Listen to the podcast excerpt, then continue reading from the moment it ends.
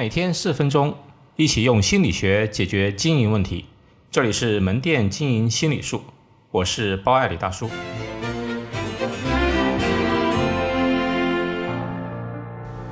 包爱李大叔鸡汤三：丹麦喜剧王子维克多·伯奇说，笑声是人与人之间最短的距离。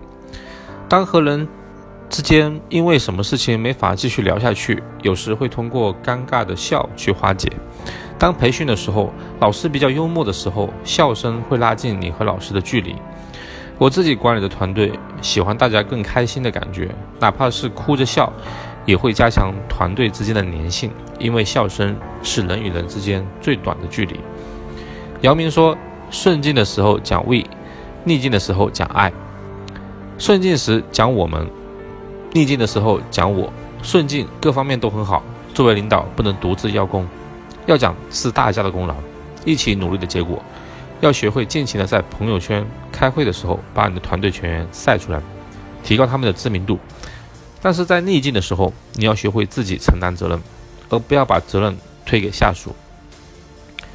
美团的创始人王兴说：“如果早出生一百万年，作为一个男人，此刻的我应该正在狩猎，我应该围着兽皮群，手持标枪。”正在捕捉山羊野鹿，也可能正在和虎豹豺狼大狗熊做生死之搏。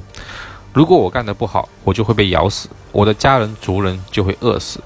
没想到这里，我就会决定集中精力回到现实的丛林中去拼搏。在原始社会，其实竞争更为残酷，是生与死的区别。男人需要承担更多的责任。每当你觉得自己很累的时候，就要想想，男人辛苦是注定的，因为你的家人和族人都需要你。人生真是讽刺，一个人真的会变成自己曾经最反感的样子。知道我以前最讨厌什么样的人吗？就是那些套路多的人，结果自己变成了一个套路满满的人。但回过头来发现，现在会对很多人看上去不好的人性特点，会有更多的包容，因为。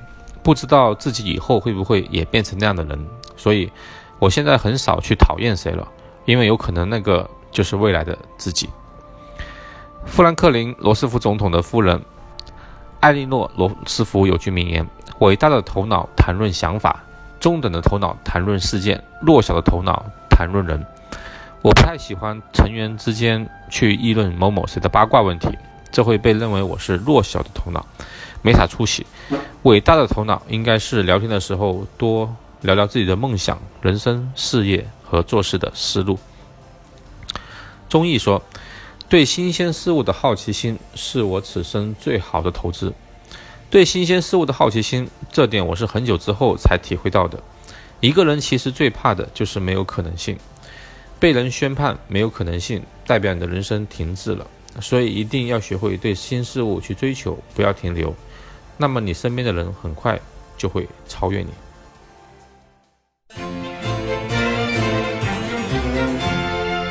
好，今天就到这里，欢迎大家关注门店经营心理术同名微信公众号，那里有文字版，谢谢。